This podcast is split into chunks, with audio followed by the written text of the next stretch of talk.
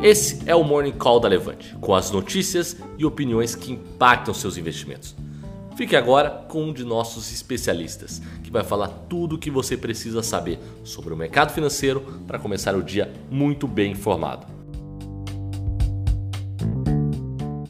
Bom dia a todos, eu sou Eduardo Guimarães, esse é o Morning Call da Levante, com todas as informações que você precisa saber para começar o dia muito bem informado.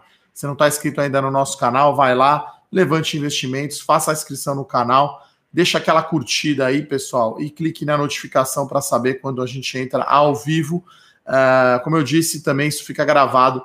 Se chegou atrasado ou perdeu, você pode escutar no podcast do Spotify.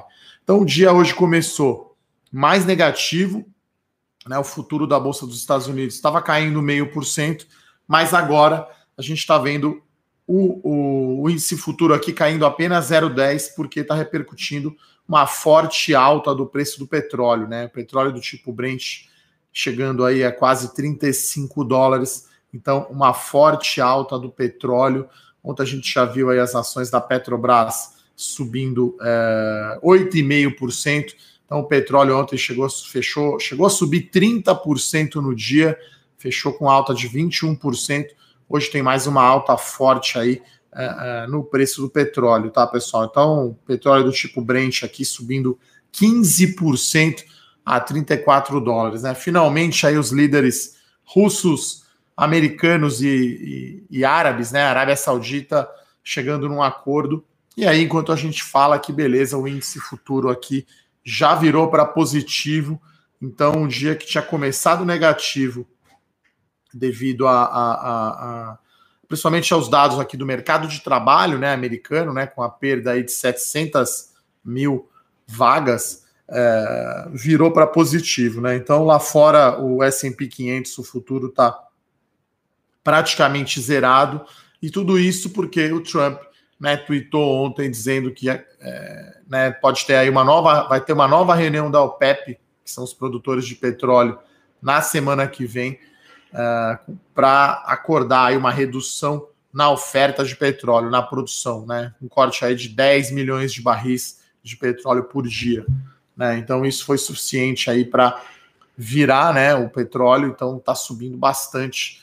Voltou aí agora o petróleo. Aqui a gente está falando de 34 dólares o petróleo do tipo Brent, né? Chegou aí a 20 e poucos, né? Então o, o, o WTI também 28 dólares, né? Então está subindo aí 40% do seu ponto mais baixo. Então é bem, bem positivo essa notícia para o mercado. Então deveremos ter aí no, é, impacto positivo nas ações da Petrobras, né? Então a Petrobras aqui está subindo 6,5%. Antes de entrar né, no cenário corporativo, vou falar aqui da, da da, dos dados do mercado de trabalho dos Estados Unidos, né? Então foi acabou de sair o dado, né? Saiu agora às nove e meia. Então 700 mil é, total de empregos, né? Não agrícolas, né? 700 mil. Taxa de desemprego nos Estados Unidos subiu para 4,4%, né? Então queda muito forte aí devido ao coronavírus. Só na atividade de hotelaria, lazer, turismo 459 mil uh, vagas perdidas, né? Então, uh, lembrando que hoje é sexta-feira, né? E ninguém muda isso, como diria um antigo colega lá da Clabin. Uh, então, hoje temos um dia com volume menor, né? Não é aquele volume expressivo na bolsa, né? costumo dizer que você teve a semana inteira para comprar ação, não é agora que você vai ficar comprado pesado no final de semana fazendo posição nova. Então, deveremos ter aí um dia de volume um pouco mais tranquilo.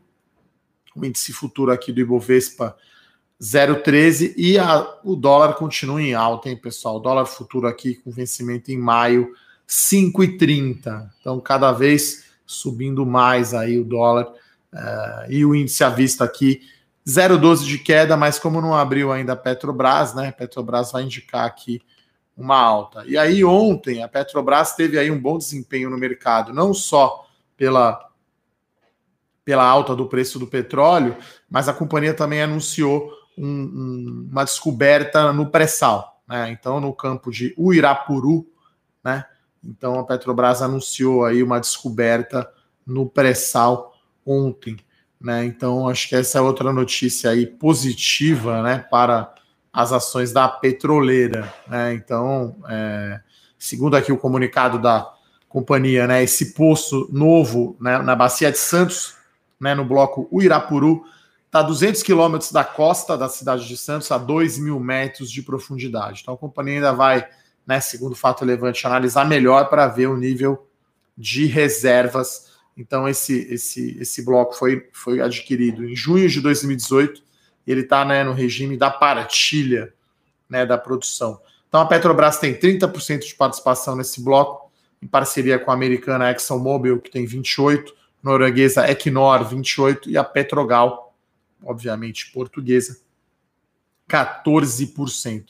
Né? Então, Uh, essa é a notícia aí positiva para quem tem ações da Petrobras, né? Então, volto aqui a frisar, a Petrobras é uma recomendação aberta aí da nossa carteira, as melhores ações. Muita gente em pânico, a gente falou, pessoal, não é para vender a qualquer preço no pânico, vamos segurar. Então, quem vendeu as ações da Petrobras ali na Bacia das Almas, vamos chamar assim, a 13 reais, agora as ações já estão é, 16 reais, né? Então, aí uma alta aí de, de quase 30%, né? Então, é importante ter visão de longo prazo, saber exatamente o risco que você está correndo quando investe em ações. Uh, a outra notícia é uma notícia positiva para Rumo, né? Parece que finalmente vai ser assinada a renovação da Malha Paulista, né? Uma verdadeira novela que começou desde lá do governo Dilma e aí parece que já está tudo pronto. Né? Foi enviada aí uma minuta para o Tribunal de Contas da União. O grande ministro da Infraestrutura, Tarcísio, está tocando esse projeto. Então, uma certa novela que estava mais ou menos no preço, como a gente fala, né? Então, a gente está falando aí mais 30 anos aí da concessão renovada, são 4,7 bilhões de reais de investimentos para ligar né, o centro-oeste do Brasil ao Porto de Santos. Né? Então, bem, uma boa notícia aí para as ações da Rumo, né, que estão mais, né, a gente falando aí com as empresas, né, de portos, até a gente falou com a Santos Brasil essa semana, tá normal a produção, tá, e, a operação, desculpe, de portos, né, então uh, não, não teremos problema nesse sentido, né, o coronavírus pode afetar de outra forma a, o resultado aí dessas empresas, né? Então a Rumo permanece é, funcionando aí normalmente. Então, então é isso, pessoal. No cenário corporativo, tá? A gente tem poucas notícias. Vou passar aqui agora para as perguntas. Né? O pessoal sempre pergunta bastante. Agradecer aqui a audiência aqui no canal, né? No nosso Morning Call. Né? As suas perguntas deixam esse Morning Call mais rico, mais interessante, tá? Bom, agradeço aqui o elogio do Fernando sobre o vídeo sobre dividendos, tá? Então, para quem não segue ainda o meu canal lá no YouTube, coloquei um vídeo ontem falando de empresas pagadoras de dividendo que ficaram na promoção agora com essa queda, né? Então, eu falo das empresas do setor elétrico, basicamente transmissão de energia elétrica, uh, setor de bancos, obviamente, já falei algumas vezes aqui no Morning Call de Itaúsa e Banco do Brasil. Falo também de telecom e de construção civil, né? Quem diria que esse setor seria aí pagador de dividendos, né, pessoal? Então, é, vale a pena aí conferir o vídeo do meu canal lá do YouTube. Pô, temos aqui um, um, um Pessoal acompanhando lá da Alemanha, hein, de Nuremberg. Que beleza. Um abraço aí para o Walter, né? Pessoal aí bastante distribuído aí no Brasil, Curitiba, Paraná, enfim, Minas Gerais. A pergunta do Walter aqui: se o Ibovespa pode cair abaixo de 65 mil pontos? Olha, poder sempre pode, né? Essa é a pergunta de um milhão de dólares, né? Se eu soubesse mesmo a resposta, não estava aqui é, trabalhando. É, o fundo do poço foi marcado aí nos 63 mil pontos. Parece né, que o pior já ficou para trás em termos de pânico e volatilidade nos mercados. Agora, não sabemos mais quanto tempo vai durar a quarentena.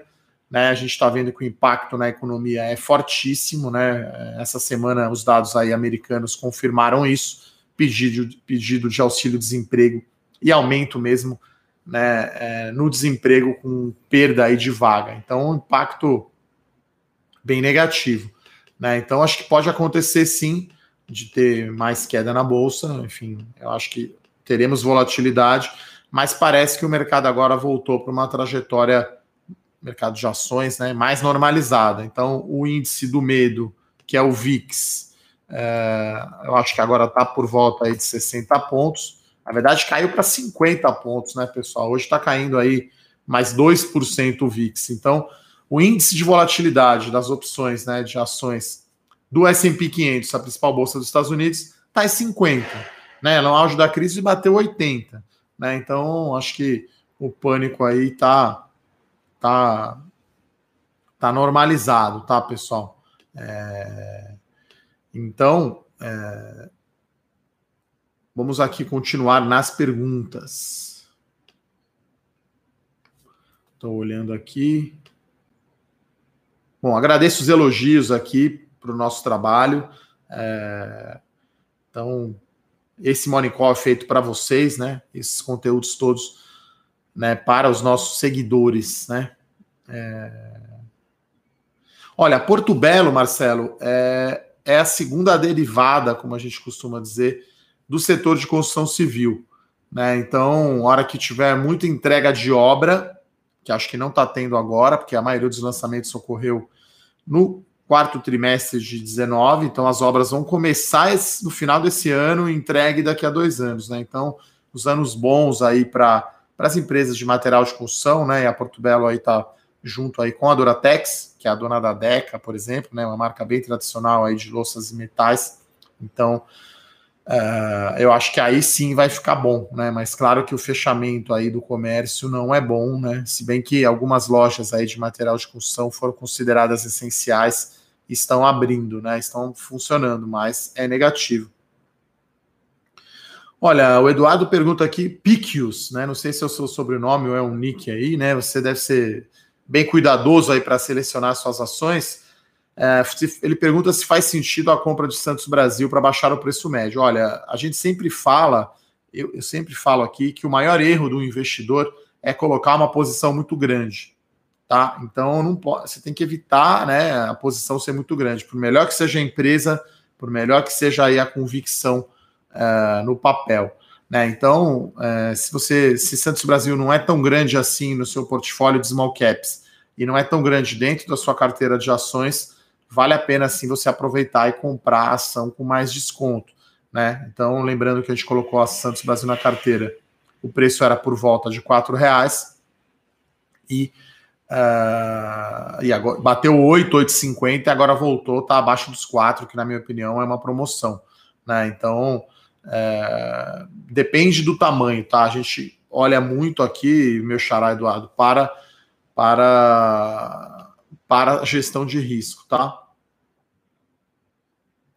Olha, o Eldo pergunta se é improvável o circuit breaker no curto prazo. Olha, pode ser. Agora, eu não descartaria, né? Se sai aí um dado muito negativo de saúde do coronavírus, acho que podemos ter novamente. Acho que vai demorar um tempo para efetivamente a gente sair, né? Não diria crise, né? Mas não sair desse, sair desse momento de caos. Tá? Então, acho que não dá para descartar, não. Mas eu diria que a probabilidade é baixa, tá? Com o que a gente enxerga agora. Aparentemente, todos os países, todas as empresas cuidando aí do, do isolamento, né? Tentando não propagar ainda mais a disseminação do coronavírus. Então, acho que é improvável, tá? Olha, Gabriel, esse acordo né, da OPEP é, tem especulações sobre isso, né? Então, uh, Arábia Saudita, Rússia. Então, teremos aí na semana que vem reunião da OPEP para definir né, esse corte na oferta de petróleo. Por quê? Com o lockdown, né, só olhar pela janela aí de todo onde vocês estiverem pelo Brasil e pelo mundo, poluição está menor devido à quarentena. Né? Então, menos consumo de combustível, portanto, menos demanda por petróleo. Então, é normal você ter é, queda, né, para conter preço Né? Você não vai querer aumentar a oferta, era o que a Arábia Saudita estava fazendo, na verdade, né? Aumentar a oferta de petróleo no momento que a demanda está caindo. Então vai ter, desculpe, vai ter uma redução na oferta, tá?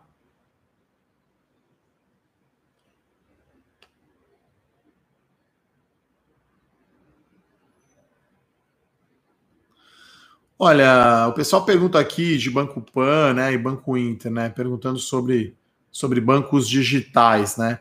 É, nesse momento, né, esses bancos digitais, né, ou as chamadas fintechs, eles são mais penalizados, né, porque são setores que a gente costuma dizer setores de crescimento, né. Acho que dá para dizer que as empresas são dois tipos, né. Você tem as empresas de valor que distribuem dividendos, são mais consolidadas, e tem as de crescimento. Então, nesse momento de maior aversão a risco, são as ações que caem mais. Né? Então, eh, a gente sempre gostou, tanto eu aqui quanto o Rafael aqui na Levante, a gente sempre gostou dos bancões, dos bancos tradicionais, e a gente achava o valuation, né, o múltiplo dessas fintechs, né, de Banco Inter, não fazia muito sentido. Né? Nesse preço, o Banco do Brasil está negociando a 90% do seu valor patrimonial, talvez umas quatro vezes preço-lucro né, um dividend yield, um retorno de dividendos de 10%. Então, né, como eu costumo dizer, é, você não vender hoje é como se estivesse comprando de novo. Então, eu não compraria hoje os bancos digitais nesse cenário de maior aversão a risco. Legal pegar uma empresa tradicional, sólida, que paga um dividendo, que é o caso de Itaúsa, é, Itaú e Banco do Brasil, tá? Então, é... Bom, o Lucas aqui pergunta e tem Porto Seguro e Itaúsa, né? Está muito exposto ao Itaú. É... Olha, Itaúsa, né? É um jeito de comprar o Itaú com desconto. É claro que tem lá dentro também a XP, tem a Alpargatas, que é dona da Havaianas e da Osklen. Você tem a Duratex, né? Que é uma concorrente da Porto Belo. Então, uma questão aí de estilo, né, do investidor. A Itaúsa tem menos volatilidade aí que o Itaú, mas o Itaú ainda é 90% do resultado da Itaúsa, né? Então, é, eu acho que é. Eu gosto de Itaúsa, né? Principalmente por conta dos dividendos, tá? Então, como eu falei, é sempre bom olhar o tamanho da sua exposição, tá? Eu já trabalhei em fundos de investimento também. Nos fundos, dificilmente um fundo tem mais que 15% de exposição num papel. Entre 10 e 15 seria o máximo aí de posição que cada fundo tem determinada ação, tá, pessoal? Então é bem interessante. Uh, o Fábio aqui sempre fazendo boas perguntas. É, pergunta para quem não tem Petrobras ainda se vale a pena entrar nesse momento. Olha, eu, eu te pergunto de volta, qual é o seu horizonte de tempo, né? Se você está disposto aí a ficar cinco anos, acreditar no turnaround da Petrobras, né, na eficiência do pré-sal e na volta da racionalidade do preço do petróleo, é barato Petrobras, né? Se já era barato a 20. Tava a 30 reais, né? Se já era barato a 30 reais quando foi a oferta, a 16 parece bem barato. Agora, eu não sei exatamente qual que é o fundo, né? Lembrando que as ações chegaram a bater 13 reais. Tá? Então, para comprar Petrobras agora é aquele dinheiro bem arriscado, na minha opinião. Né? Então, a gente, a gente sempre fala isso para os nossos assinantes. Se você tem Petrobras, não venda, né? É, você comprou lá na oferta ou comprou no preço mais alto, você está com um horizonte de tempo maior. Agora, se você está fora, de repente tem outras alternativas melhores em termos de risco-retorno, né? É, então, acho que nesse momento é muito arriscado. Né? O pessoal perguntou se já tem um acordo dos Emirados Árabes com a Arábia Saudita, com a Rússia, com os Estados Unidos. Olha quanta coisa aí que você não controla, né? É, para determinar se seu investimento nas ações da Petrobras vai ser bom ou não. Né? É uma empresa que tem né, eficiência, é de certa forma uma, uma, uma empresa que determina o risco Brasil, né? Quer dizer, Petrobras indo bem, quer dizer que o Brasil está indo bem, né? Então, é, como eu falo, né? A gente fala para o nosso pessoal aí dos assinantes, quem tem Petrobras mantém, não aumenta a posição. Agora, Fábio, se você tiver um apetite maior para risco, talvez valha a pena entrar em Petrobras. Uh, o Bruno pergunta o que eu acho da Mills, é uma empresa que está no meu radar. mas eu acho que agora com o coronavírus, né, a Mil seria, como eu falei, mais ou menos com Porto Belo, a segunda derivada do setor de construção civil. Se o setor de construção civil agora vai sofrer com queda na venda e possível atraso da obra se o lockdown não soltar, a, a Mills também vai, né? Só que a Mills, claro, ela depende mais da infraestrutura, né? Então, o Mills é, depende muito de infraestrutura nesse cenário. Não vejo as obras bombando, né? Então, acho que fica algo mais para o segundo semestre. semestre. O Sérgio pergunta aqui perspectivas para o setor de construção civil. Continuo gostando bastante do setor.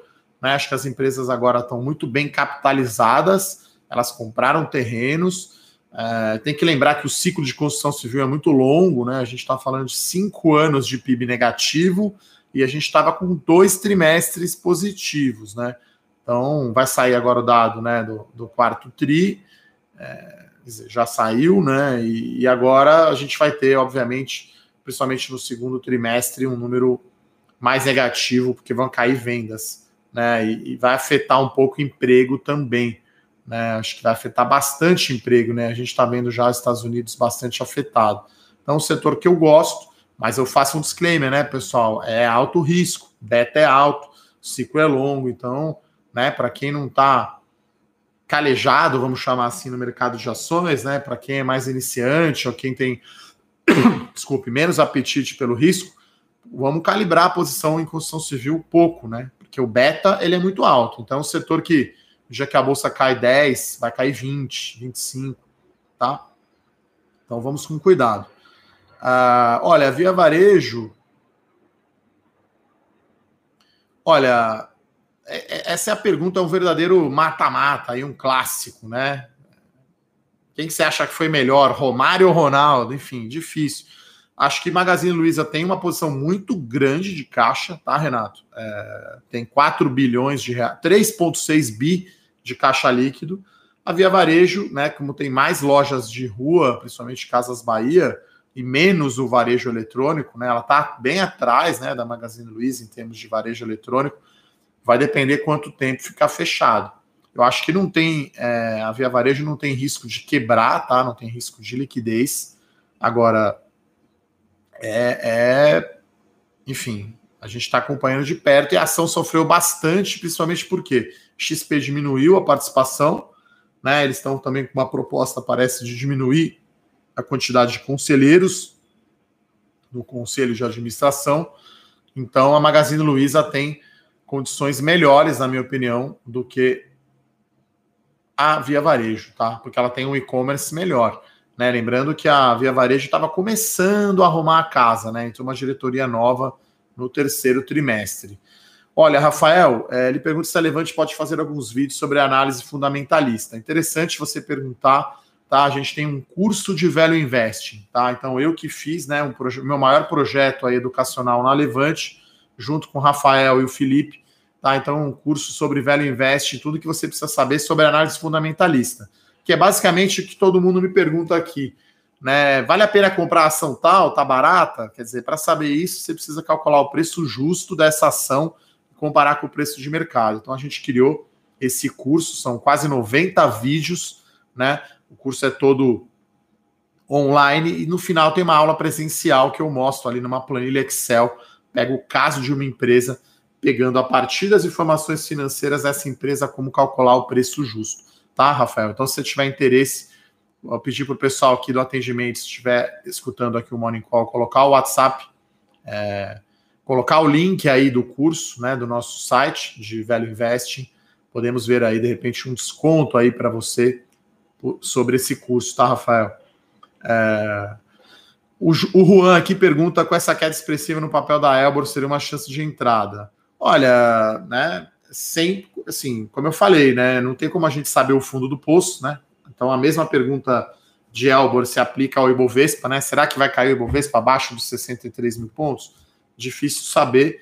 O que a gente sabe aqui bem é o valor justo dessa empresa, né? E, e a Elbor divulgou um resultado melhorando bastante, o resultado do quarto tri uma empresa que está com uma posição boa de caixa, não tem muita dívida corporativa vencendo no curto prazo. Agora, eu não sei quanto tempo que praticamente os estandes estão fechados, né? Então, a gente está trabalhando aí com o mês de abril praticamente é, sem venda, né? É, para as incorporadoras imobiliárias. Então, isso impacta bastante, né? Porque a venda, obviamente, é, a empresa gira o seu, seu capital, né? Então, hoje as empresas estão empatando né, o capital, né? Se ela não tem venda, é, se no limite aumenta o cancelamento de venda por conta da quarentena, pode sim afetar o caixa das empresas. A gente acredita que segundo semestre deve normalizar uh, esse mercado, tá? Olha, o Bruno pergunta aqui o que eu acho de ter três ativos do setor elétrico, um de transmissão, um de distribuição e outro de geração. Olha, é interessante, né? Tem empresas até que mesclam, né? Um pouco, né? Claro que você tem vai, Taesa, Isa Cetep Alupar, que são predominantemente transmissão, né? Na distribuição tem Equatorial, Energisa, Neo Energia, uh, um pouco de Engie e CPFL e EDP, né? E geração, aí você vai ter Eletrobras, né? Acho que na verdade geração, a Engie está mais na geração do que na distribuição, né? A distribuidora mesmo, acho que é realmente CPFL, Enel, Neo Energia, acho que essas empresas. Então, a distribuição é bom estar tá diversificado, né? O setor elétrico é muito previsível, ele paga bastante dividendo e é bom você escolher sim uma ação de cada. Eu acho que o momento agora é melhor para a transmissão, tá, Bruno? Então, transmissão vai ser a que vai sofrer menos nesse momento. A Isabel pergunta o que está acontecendo com a Metal Leve. Olha, é coronavírus e Argentina, tá? Então a Metal Leve está sofrendo. Uh, ela tinha ficado é, um ano praticamente a cotação parada, né? No final do ano passado, até com a alta do dólar, ela começou a melhorar, porque um terço da operação da Metal Leve é exportação né? Mas mesmo com dólar alto, o impacto na Argentina, o impacto do coronavírus está sendo mais forte, tá, pessoal? O índice aqui agora virou para negativo, tá? O Ibovespa abriu aqui 1,25. Petrobras está com alta apenas de 3,5%. Né? Até vou olhar aqui o índice americano, está caindo 0,35. Daqui a pouco o S&P 500 vai abrir, daqui a 3 minutos. Então acho que a bolsa brasileira aqui vai novamente colar na Bolsa dos Estados Unidos. Olha, vou ligar minha bola de cristal aqui para o Felipe, para que ele pergunta quando as consultoras vão se recuperar. Olha, quando acabar o coronavírus, né? Então tem que ligar aqui a bola de cristal. Como a gente falou aqui no nosso gabinete anti-caos, é, a gente acredita que o meio de abril, né? Acho que mais uma semana é, é essencial para saber o ritmo né, da, da propagação do coronavírus, para ver se a curva vai ficar flat, né? Se a curva vai ficar plana. Nos Estados Unidos, né, a gente viu o crescimento forte do caso, né? Então, até a curva aqui no Brasil está melhor do que na Itália, na Espanha uh, e nos Estados Unidos, mas é, a gente tem que ficar acompanhando aí o dia a dia, né? Vai ter um pico de casos, né? Agora é, no coronavírus, quando saírem os resultados dos testes, né? Até faço aqui uma, né? Fala para o pessoal escutar o podcast do gabinete anticaos de ontem, né? Então, uh, um médico, o Zé Luiz Bevilacqua, né, participou do podcast, agradecer aí ao Bevi, como ele é chamado, pela participação aí no podcast. Então, uma opinião médica, né? Uma pessoa muito experiente, com muitos anos né, de mercado, se formou lá em 76, então bastante tempo aí de mercado. É, para falar uma visão médica, né? Já que a gente fala muito aqui de mercado, de análise fundamentalista, né? De saúde e de epidemia, a gente não entende. Então, recomendo aí que vocês escutem e leiam um relatório aí do gabinete anti-caos sobre o coronavírus, pessoal. Vou dar mais uma olhada aqui, responder talvez mais uma ou duas perguntas, né? Perguntas aqui do estilo bola de cristal, né? Bom, o Juan fala aqui de oi, né? Oi, é, acho que é tchau, né? Na minha opinião, né? Com perdão do trocadilho aí numa crise, o que você quer é se manter vivo, hein? Tudo. Então, oi tá 47 centavos. Então, tá perdendo aí mais de 50% do valor. Tudo bem você colocar 500 reais, que é um valor pequeno, mas enfim, não recomendo as ações da Oi, tá? Via varejo por Petro, Guilherme, é trocar totalmente o time, né? São ações totalmente diferentes, né? Então, ações as duas caíram bastante, tá? Então, é, eu acho que, enfim, difícil aí responder essas perguntas, tá? Bom, é isso. Agradecer então a presença de todos aqui nesse Morning Call de sexta-feira. Vamos ver aqui se o Ibovespa hoje pelo menos ensaia aí terminar né, no, no, no território positivo. Agora está caindo 1,12, né? Então está caindo pouco, né? O Ibovespa. É, a semana a gente vai terminar aqui com. Estou vendo quanto que está o Ibovespa na semana. Então o Ibovespa vai ser quase no 0 a 0, né? Está caindo 1,60 na semana até ontem. Hoje, se tiver uma pequena alta, vai ficar uma semana aí de lado para o Ibovespa, pessoal. Então é isso, agradecer a presença de todos. Um forte abraço, excelente final de semana. Até segunda-feira. Tchau, tchau. Para saber mais sobre a Levante, siga o nosso perfil no Instagram levante.investimentos. Se inscreva no nosso canal do YouTube Levante Investimentos. E para acompanhar as notícias do dia a dia e mais sobre a Levante, acesse nosso site levante.com.br.